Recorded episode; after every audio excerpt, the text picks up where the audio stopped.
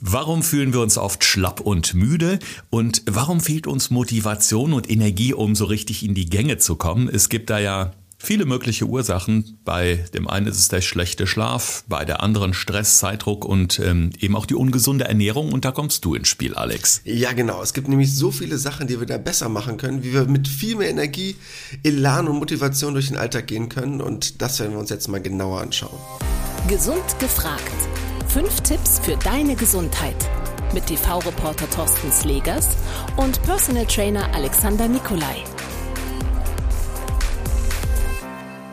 Damit willkommen zu einer neuen Folge von Gesund gefragt in Kooperation mit dem Klinikum Niederrhein. Wir möchten euch in diesem Podcast gesund und munter durch euren Alltag bringen und wir haben auch heute viele Tipps im Gepäck, versprochen. Medizinische Unterstützung hier im Podcast gibt es von unserem Partner, dem Klinikum Niederrhein, renommierte Fachkliniken an insgesamt fünf Standorten in Nordrhein-Westfalen sorgen dafür die optimale Versorgung, so zum Beispiel in der Klinik für Wirbelsäulenchirurgie.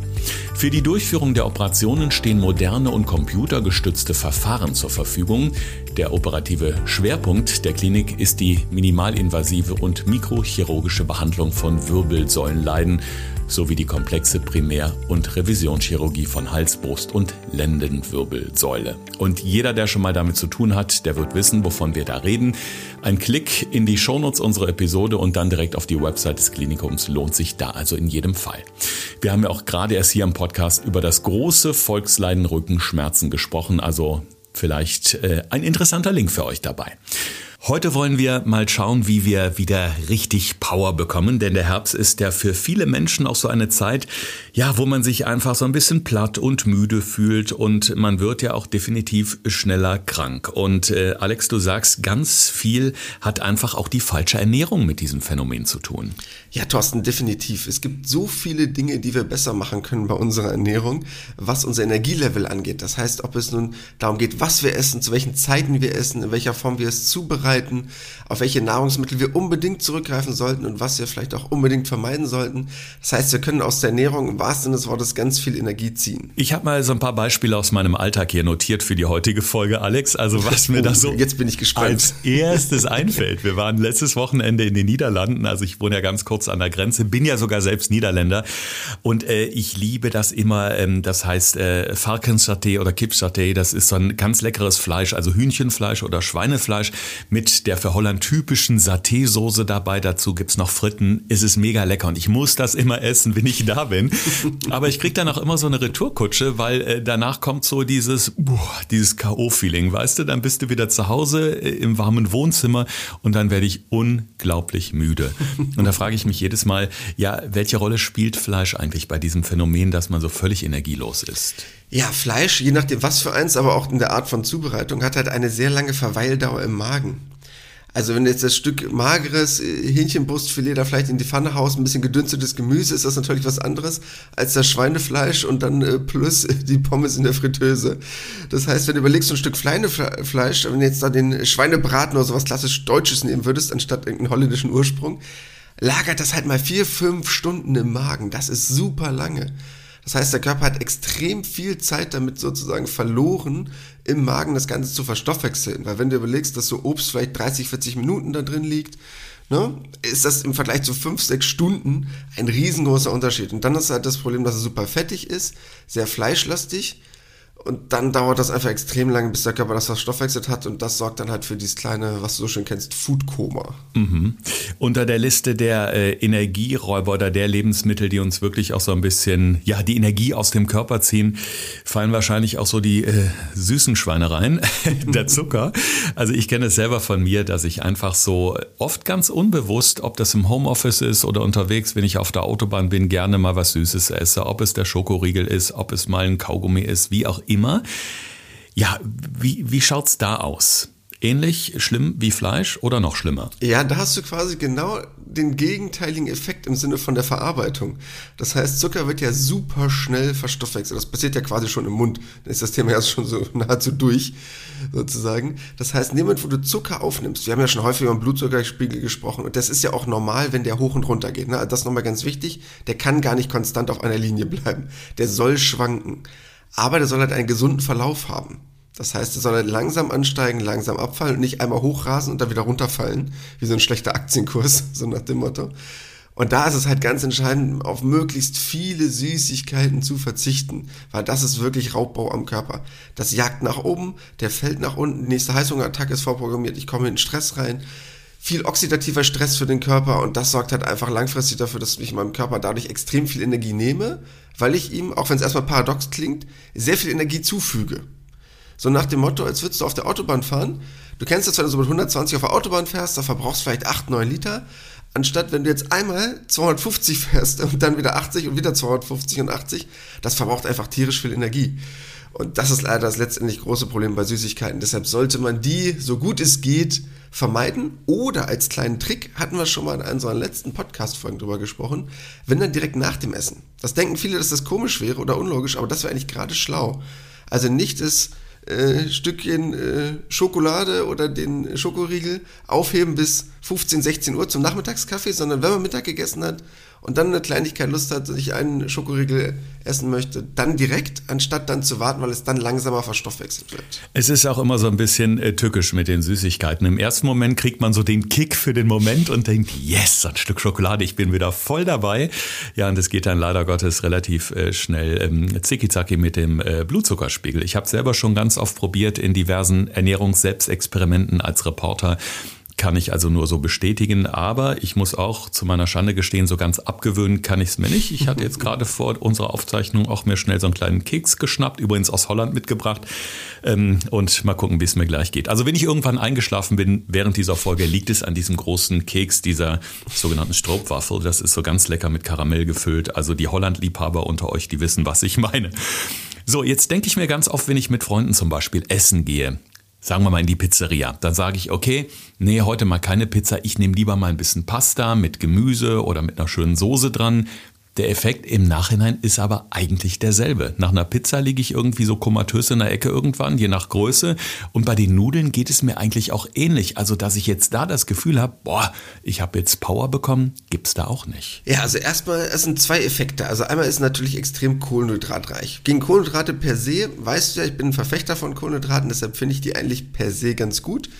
Ist aber leider oft das Problem, wenn ich nur Kohlenhydrate esse bei einer Mahlzeit, woraus ja dann die Nudeln oder ne, dann die Pizza nahezu ja ausschließlich besteht, je nachdem wie sie belegt wurde und wie sie zubereitet wurde, aber ja extrem kohlenhydratreich.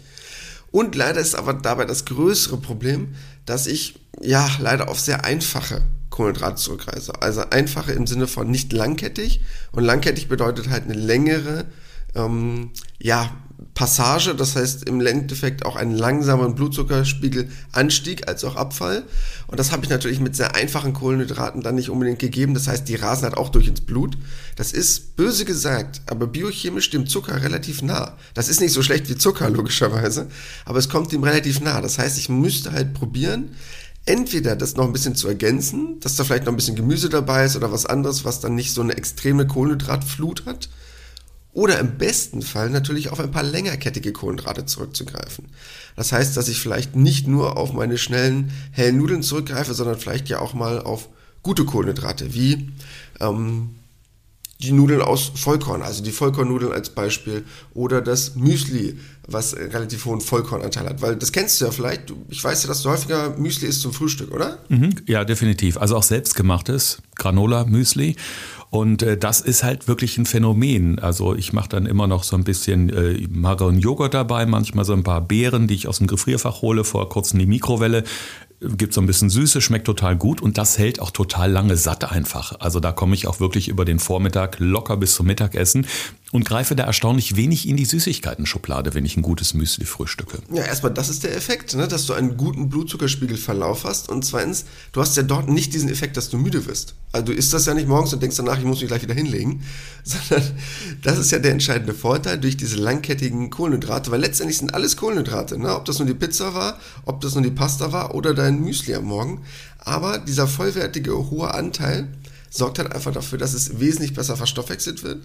Und deshalb hast du theoretisch dasselbe in Anführungsstrichen gegessen, aber mit einem viel höheren, besseren Anteil von langkettigen Kohlenhydraten und Ballaststoffen, die einfach nicht diesen Energieräuber darstellen, sondern im wahrsten Sinne des Wortes eine Energie Spender. Und das ist halt wirklich der große Unterschied, weil Kohlenhydrate sind leider nicht gleich Kohlenhydrate. Da gibt es riesengroße Differenzen. Hatten wir auch schon mal eine sehr interessante Folge im Podcast zu den guten und schlechten Kohlenhydraten. Einfach mal durchscrollen in unseren Folgen. Also lohnt sich in jedem Fall.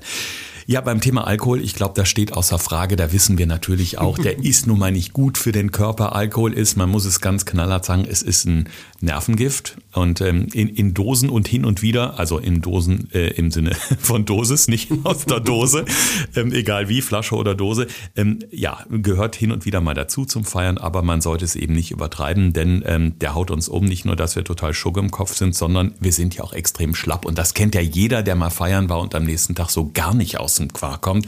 Ich glaube, das ist so einer der größten Energieräuber überhaupt, oder? Ja, leider ist das große Problem beim Alkohol, dass es ein gewisser Trugschluss ist. Denn viele sagen ja, dass Alkohol hilft beim Einschlafen. Und das ist auch wirklich so. Ne? Das heißt, wenn jemand Sorgen hat und Nöte hat und denkt sich, ach, was für ein doofer Tag heute war, jetzt trinke ich mal ein Gläschen Alkohol, hilft das beim Einschlafen. Aber das riesengroße Problem ist das Durchschlafen. Denn dieses Gift, und das ist letztendlich ein Gift, Alkohol für den Körper, muss der Körper irgendwie verstoffwechseln. Das heißt, Alkohol hilft beim Einschlafen, aber nicht beim Durchschlafen. Und dann wacht man morgens auf, ist wie gerädert, weil man nicht ordentlich in seine Tiefschlafphasen kam. Und denkt sich dann, oh ja, war super beim Einpennen. Und dann haben viele diesen Ersteffekt, der Alkohol leider oft zugeschrieben wird, dass das super wäre. Ja, hilft aber nur zum Pennen, aber nicht zum Durchpennen. Und das ist halt das riesengroße Problem. Dann zusätzlich dehydriert Alkohol, also macht halt noch zusätzlich schlapp, weil diese Kopfschmerzen, die durch Alkohol entstehen, stehen ja hauptsächlich darauf, dass ich einen Flüssigkeitsverlust habe durch diesen Alkohol sozusagen, den ich irgendwie verstoffwechseln muss. Und äh, deshalb, ja, ich glaube, da brauchen wir nicht großartig drüber reden. Alkohol ist ein wahrer Energieräuber. so, wenn ihr jetzt völlig verzweifelt auf der Küchentischplatte sitzt oder hockt oder in euch zusammenfallt, weil ihr denkt, verdammt, ich mache wirklich alles falsch, keine Sorge, dafür sind wir ja da. Denn wir wollen natürlich jetzt schauen, wir wollen, erstmal muss man sagen, wir wollen hier nicht alles verbieten. Leben muss ja auch ein bisschen Spaß machen, ist ganz klar. Aber man kann eben auch eine Menge dafür tun, gerade jetzt so in der kühleren Jahreszeit, wo man ja nun auch äh, gerne mal gemütlich im warmen Wohnzimmer sitzt und ein bisschen was ja, sich gönnt, das soll ja auch so sein. Aber es ist ja wichtig, dass wir unseren Körper jetzt auch so ein bisschen stärken, das Immunsystem stärken und vor allen Dingen, wir brauchen jetzt Power. Weil so, ihr kennt es alle, dieses tolle Wetter, wenn man im Sommer rausgeht und so voller Tatendrang in den Tag startet, bleibt jetzt oft aus. Darum ist die Ernährung extrem wichtig. Und bei äh, meinen Recherchen, Alex, bin ich immer wieder auf so ein paar Sachen hier gestoßen. Magnesium, Eisen, Zink. Das sind so, so ein bisschen wie die heilige drei Könige, die uns jetzt irgendwie vor der großen Müdigkeit retten sollen. wie viel brauche ich davon? Und vor allen Dingen, wo drin ist das so am besten vertreten? Erstmal, um es noch so ein bisschen aufzugreifen, wie du es gerade eben schon gesagt hast, wenn man jetzt uns zugehört bisher, oh Gott, ich darf kein Fleisch mehr, keine Kohlenhydrate, kein Alkohol mehr, ich kann mich direkt erschießen, das Leben ist vorbei. Nein, das wollen wir nicht vermitteln als Eindruck. Es geht ja nur darum, diese Lebensmittel sind ja alle für sich okay, sowohl Fleisch als auch Kohlenhydrate und Alkohol in Maßen. Es geht halt um die Art der Zubereitung oder die Auswahl des jeweiligen Lebensmittels, weil selten ist es das Lebensmittel per se, was einen sozusagen die Energie raubt, sondern eher die Zubereitung oder die industrielle vorherige Vorbereitung der Lebensmittel. Und deshalb das schon mal vorab. Ähm, alles im gesunden Maße ist gar kein Problem. Ja, zu diesen Themen, die du gerade eben schon angesprochen hast. Vielleicht, äh, ja, nehmen wir mal als Beispiel als erstes Magnesium. Ganz wichtig, weil es sehr viele Stoffwechselvorgänge steuert im Körper. Ob das nun der Energiestoffwechsel ist, fürs Nervensystem, für die Muskelfunktion, ähm, für die Zellteilung. Also super wichtiges ähm, Element. Und was dabei ganz entscheidend ist, dass wir leider es in Deutschland immer noch nicht schaffen, das wirklich hinzukriegen. Denn noch so 20, 30 Prozent der Deutschen schaffen es immer noch nicht, ihren Magnesiumbedarf auch wirklich zu decken. Und da wäre es halt wirklich wichtig, äh, darauf zu achten, dass man halt auf genügend Magnesium kommt. Und äh, da hast du gerade eben schon mal selber dein gesundes Frühstück erwähnt, deshalb dafür super. Also wenn ich jetzt nicht ein Fleischfreund bin und auf viele tierische Lebensmittel zurückgreife, sind da Vollkornprodukte zum Beispiel die erste Wahl, weil das extrem wichtig ist für unseren Energiestoffwechsel. Und Magnesium ja auch, hatten wir neulich schon mal besprochen, auch super hilft beim Einschlafen, weil es halt so ein bisschen diesen Muskeltonus senkt, also die muskuläre Spannung, je nachdem, wie man halt im Alltag so unterwegs war. Mhm. Ja, und das Thema Eisen ist natürlich, verbindet man, glaube ich, in erster Linie erstmal mit Fleisch. Aber da kommt es dann wiederum auch darauf an, welches Fleisch und wie ist die Zubereitung. Ja, Eisen auch super wichtig, weil ähm, gerade jetzt, um die Damen in unserem Podcast hier anzusprechen, habe ich natürlich einmal im Monat einen gewissen Eisenverlust. Vielleicht mehr, vielleicht weniger. Aber Eisen ist wirklich ein entscheidendes Thema. Und da muss man halt schaffen, da wirklich drauf zu kommen. Denn wenn man sich überlegt, dass man so grobe Richtung 10 bis 15 Milligramm braucht, Stillende aber schon 20 Milligramm brauchen und Schwangere 30 Milligramm. Also merkt man, was das mal für ein Unterschied ist im Vergleich zum Otto Normalo. Und man muss es halt schaffen, das auszugleichen. Und wenn ich halt dann nicht auf viel Fleisch, Fisch oder Nüsse zurückgreife, muss ich es halt probieren, als Vegetarier halt viele andere pflanzliche Lebensmittel in meinen Alltag zu integrieren. Ob das jetzt nun gerade Hülsenfrüchte, ne, weißt du, kennst du sehr gut. Ja. Einer meiner Freunde. Absolut. Ne, die weißen Bohnen zum Beispiel sind da ganz weit vorne. Ähm, aber auch zum Beispiel rote Beete, Hirse kann ich drauf zurückgreifen. In Kräutern interessanterweise auch, was viele vielleicht so ein bisschen unterschätzen. Habe ich natürlich nicht in Mengen, die ich zu mir nehme, so Thymian oder Basilikum, aber zumindest auch vorhanden. Weil ich ja schon häufiger erwähnt habe, dass ich ein großer Freund des Würzens bin und deshalb gerade da Kräuter auch ein gutes Element sind. Und dunkle, also das heißt schwarze und rote Johannisbeeren, Holunderbeeren, Brombeeren, Maulbeeren, Beeren, Beeren, Beeren. Dunkle Beeren haben dementsprechend auch einen relativ guten Eisenanteil. Wenn ich jetzt nicht irgendwelche tierischen Produkte zu mir nehmen möchte, kann ich das probieren, aber, muss man auch ganz ehrlich sagen, braucht relativ viel für. Denn wer ein äh, treuer Zuhörer ist von unserem Podcast, weiß, dass wir relativ große Unterschiede haben in der Verwertbarkeit von Eisen. Das heißt, tierisches und pflanzliches Eiweiß hat eine extrem unterschiedliche Verfügbarkeit für den Körper in der Wertigkeit. Und deshalb muss man schon da extrem viel drauf zurückgreifen, weil der Körper leider aus pflanzlichen Lebensmitteln das nicht so gut verstoffwechseln kann. Deshalb kann da schon mal schneller ein Mangel entstehen. Wenn man jetzt durch die Drogeriemärkte läuft, wird man ja förmlich erschlagen von diesen kleinen bunten Plastikröhrchen, wo dann die äh, Magnesiumtabletten drin sind, irgendwelche Eisen-Supplements, ähm, äh, wie auch immer. Ähm, das sind ja auch so sehr beliebte Produkte, weil doch viele denken, wenn ich da jeden Morgen und jeden Abend so eine Tablette in meinem Sprudelglas auflöse, dann tue ich ganz viel Gutes für meinen Körper. Ähm, ist das eine gute Idee? Kann ich dadurch wirklich ähm, ja, meinen mein Magnesiumbedarf besser decken, wenn ich es über die Ernährung nicht auf die Kette kriege? Also viele Leute schaffen es ja relativ gut, ihn zu decken. Das Problem ist ja leider oft, dass dort nicht alle Parameter mit einfließen. Das heißt, habe ich zum Beispiel viel Stress, habe ich eine hohe körperliche Aktivität, habe ich eventuell gerade andere Stressoren, ob das nun familiär ist, ob das beruflich ist, egal in welcher Form und Weise, sind das halt alles immer in einer gewissen Form und Weise Mineralienräuber, um es mal so auszudrücken. Und das sind letztendlich dann die Energieräuber. Deshalb macht es schon Sinn, das in einer gewissen Form und Weise zu supplementieren, wenn man das über seinen Tagesbedarf nicht hinkriegt.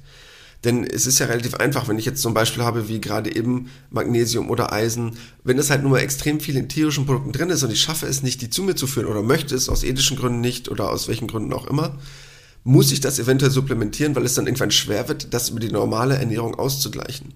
Wie gesagt, ich bin davon totaler Freund, wenn das jemand schafft. Deshalb finde ich das super. Wenn einer es schafft, das in seinen Ernährungsplan zu integrieren und sagt, komm, ich kann darauf überall zurückgreifen, perfekt. Ne? Dann will ich gar nicht, dass einer irgendwelche Supplements sich unnötigerweise kauft.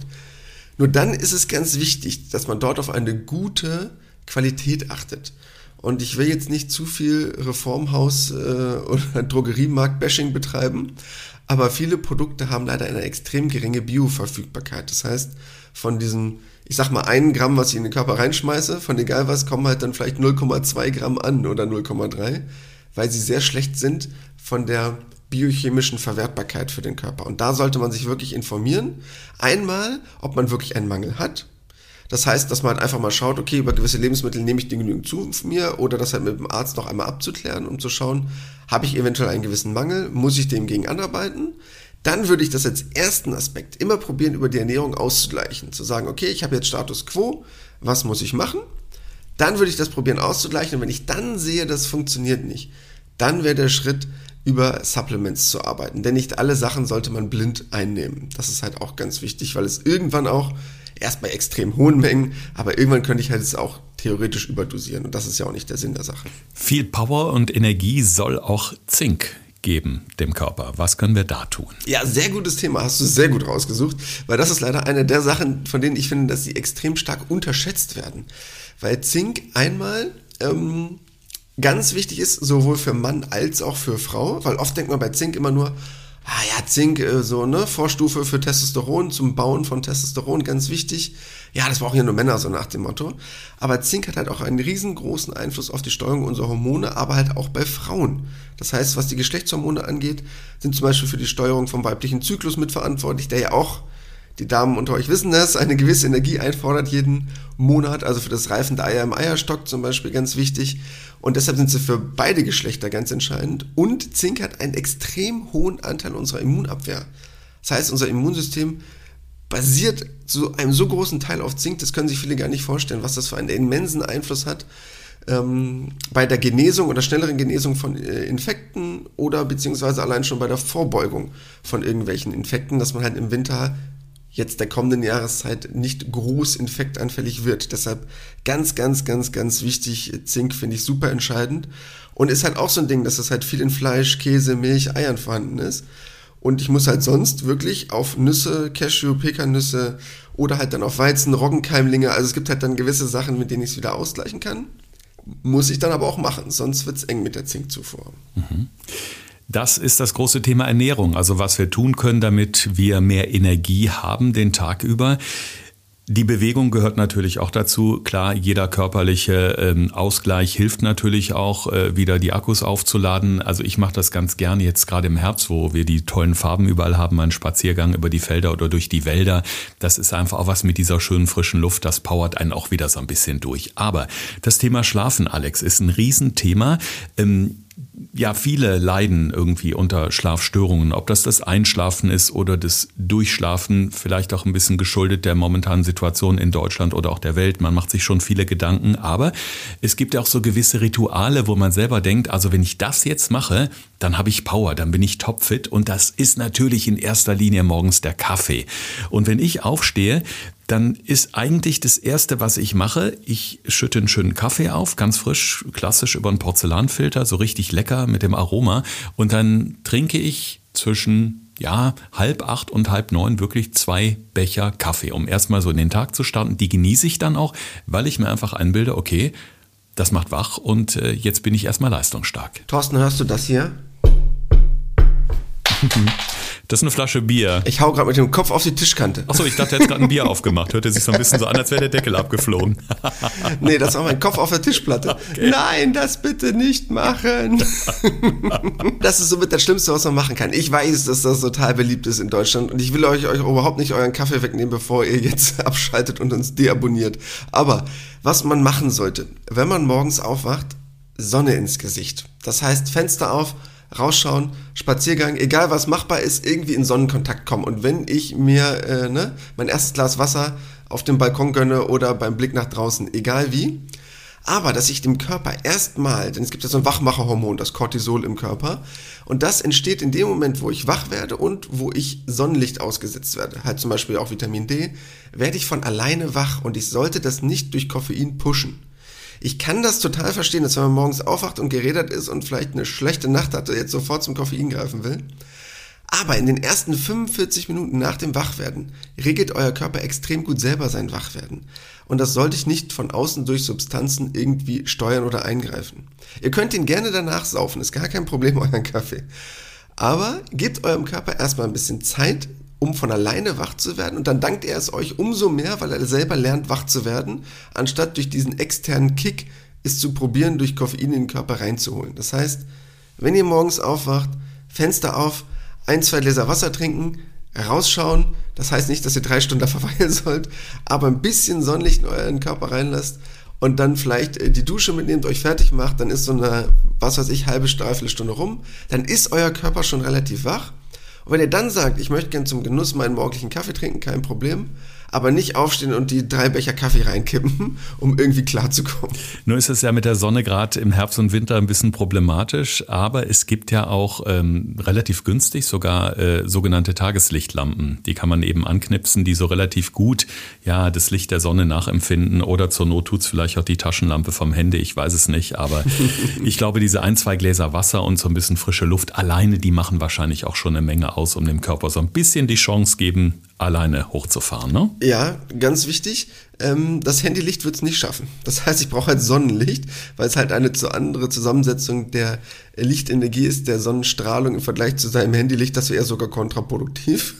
also hilft beim Wachwerden natürlich, wenn ich sie direkt ins Gesicht halte. Aber bei der körpereigenen Produktion von ähm, Wachhormonen ist natürlich die Sonne ein wesentlich besserer Freund. Deshalb, auch im Winter darf man das nicht unterschätzen. Auch wenn man denkt, die Sonne strahlt nicht so, habe ich ja trotzdem eine gewisse Sonnenstrahlung, die immer ankommt. Also auch im Winter die 10 Minuten das Gesicht in die vermeintlich schwächere Sonne zu halten, hilft extrem viel, darf man gar nicht unterschätzen. Es geht nicht darum, dass die Sonne knallt in dem Moment. Hätten wir das auch geklärt, hervorragend. Was klaut unserem Körper Energie und was gibt unserem Körper Energie? Darum ist es in den letzten Minuten bei uns gegangen im Podcast. Und damit ihr was für den Alltag auf die Fahne schreiben könnt in den nächsten Tagen, kommen hier nochmal unsere fünf Tipps für deine Gesundheit. Thorsten fragt, Alexander antwortet. In diesem Podcast erfährst du alles über Ernährung und Fitness. Einfach erklärt und mit konkreten Tipps für deinen Alltag. Ja, Tipp Nummer eins. Was erstmal ganz wichtig ist, auf eine möglichst gesunde Magen-Darm-Verweildauer zu achten. Das heißt, dass die Dinge, die in meinen Magen kommen, dort nicht stundenlang lagern und mir unnötiges Völlegefühl verschaffen. Bedeutet extrem verarbeitetes Fleisch, also zum Beispiel ähm, ne, der klassische Braten, auch wenn er vielleicht noch so lecker ist, der Schweinebraten liegt halt relativ lange im Magen. Oder halt auch das extrem fettige Essen darauf sollten wir halt achten, dass wir jetzt auch zum Beispiel Schinken, Wurst, Speck, also all diese Sachen, ja, die mag der Körper vielleicht gerne und äh, zergehen euch auf der Zunge, aber liegen halt leider relativ lange im Magen, deshalb sollte man das probieren. Ja, vielleicht nicht unbedingt abends vorm Schlafengehen zuzuführen, sondern da auf eine relativ geringe Zufuhr zu achten. Tipp Nummer zwei, Süßigkeiten. Ja, kann ich total verstehen, dass man da richtig Bock drauf hat aber ist halt wirklich äh, Raubbau an eurem Blutzuckerspiegel und jagt ihn hoch und runter und ist ein echter Energieräuber, auch wenn es erstmal ein super schneller Energiespender ist, weil man denkt, ich werde wach, bedeutet das für den Rest des Tages nichts Gutes.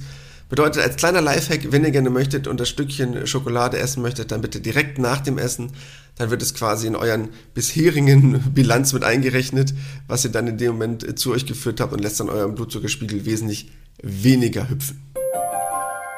Tipp Nummer drei, Kohlenhydrate. Will ich euch gar nicht wegnehmen, weil ich sie selber ja super finde. Nur achtet darauf, dass ihr vielleicht bei einer Mahlzeit nicht nur Kohlenhydrate habt, dass sie nicht nur daraus besteht, beziehungsweise wenn halt möglichst hochwertige Kohlenhydrate, weil der Körper die dann langsam verstoffwechseln kann. Und das ist dann ein wirklicher Energiespender, ein Booster anstatt ein Energieräuber. Richtiger Trend momentan sind ja diese sogenannten Zudels, wo man dann eben nicht die klassischen Spaghetti nimmt, sondern eben äh, die Spaghetti sozusagen aus der Zucchini dreht. Wir haben auch seit kurzem so ein Gerät, wo man das mitmachen kann. Mega lecker. Kurz in der Pfanne nochmal angebraten mit Gemüse. Sieht optisch aus wie ein riesen Pastateller. Schmeckt auch richtig gut. Aber man fühlt sich danach definitiv fitter. Ja, und auch super kleiner Tipp an all die Mamas da draußen kann man super Kindern untermogeln. Also den Tenner Nudeln machen, ein paar Zudels damit rein. In der Soße geht das eh unter, wenn man das gemeinsam durchmischt. Gar kein Problem, fällt nicht auf. Top-Tipp. ja, dann Tipp Nummer 4. Alkohol. Ja, kann ich total verstehen, dass Alkohol einen im wahrsten des Wortes ein bisschen die Sorgen vergessen lässt und super beim Einschlafen hilft, aber hilft halt leider nicht beim Durchschlafen.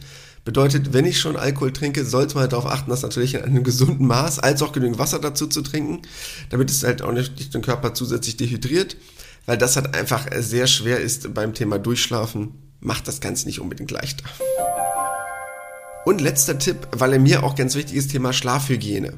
Bedeutet, wenn ihr morgens aufwacht und fühlt euch vielleicht noch so ein bisschen müde und sagt, oh, ich brauche jetzt unbedingt meinen Kaffee, vertraut mir mal. Gebt euch mal so eine halbe Stunde, dreiviertel Stunde, also morgens erstmal aufstehen, ein, zwei Gläser Wasser, um die Verdauung anzuregen, der Blick aus dem Fenster dann erstmal den Tag starten lassen, vielleicht erstmal die Dusche nehmen, sich anziehen und dann mal schauen, okay, brauche ich jetzt noch unbedingt meine Tasse?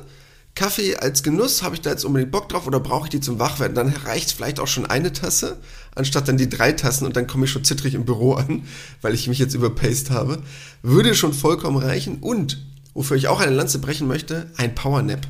Es ist gar nicht schlimm, wenn ihr mal irgendwie müde seid zwischendurch, mal 15, 20 Minuten die Augen zuzumachen. Sollte nicht zu lange sein, aber so ein kurzer Powernap ähm, hilft euch durch den Tag, wenn ihr vielleicht keine gute Nacht hattet, anstatt dass ihr probiert, komplett wach zu bleiben bis zum Abend und weil ihr denkt, ihr könnt dann nicht mehr schlafen. ist alles Quatsch. 15 Minuten die Augen zu hilft einem auch mal entspannt durch den Tag, wenn irgendwas nicht so gut lief. Ja, jetzt haben wir alle unglaublich viel Power. Vielleicht nutzt ihr die Power, besucht uns auch mal auf Instagram. Da gibt es noch mehr äh, Informationen. Vor allen Dingen gibt es doch einen Link, wo ihr auf unsere Website kommt oder eben auch auf die Website unseres Partners, dem Klinikum Niederrhein. Viele gute Ideen hat's äh, in diesem Podcast gehabt, finde ich, Alex. Das heißt, wenn wir nur die Hälfte davon umsetzen, sind wir, glaube ich, nächste Woche alle topfit. Ne? Also da kann ja eigentlich gar nichts mehr passieren. Ja, also du brauchst jetzt die ganze Woche nicht mehr schlafen und kannst dann bis zum nächsten Samstag wach bleiben, bis die nächste Folge kommt. Genau, wir machen dann direkt 50 Podcast-Folgen in einer Woche und äh, mit der richtigen Ernährung überhaupt kein Problem. Ja, in diesem Sinne wünschen wir euch jetzt erstmal ein schönes Wochenende. Empfehlt uns gerne weiter und nächsten Samstag sind wir wieder da. Und wenn ihr uns jetzt an irgendeinem anderen Tag hört, auch egal, eine neue Folge von Gesund gefragt gibt es immer samstags um kurz nach sieben. Das war Gesund gefragt. Der Expertentalk mit Thorsten Slegers und Alexander Nikolai. Wenn es dir gefallen hat, abonniere gerne unseren Podcast und verpasse keine neue Folge mehr.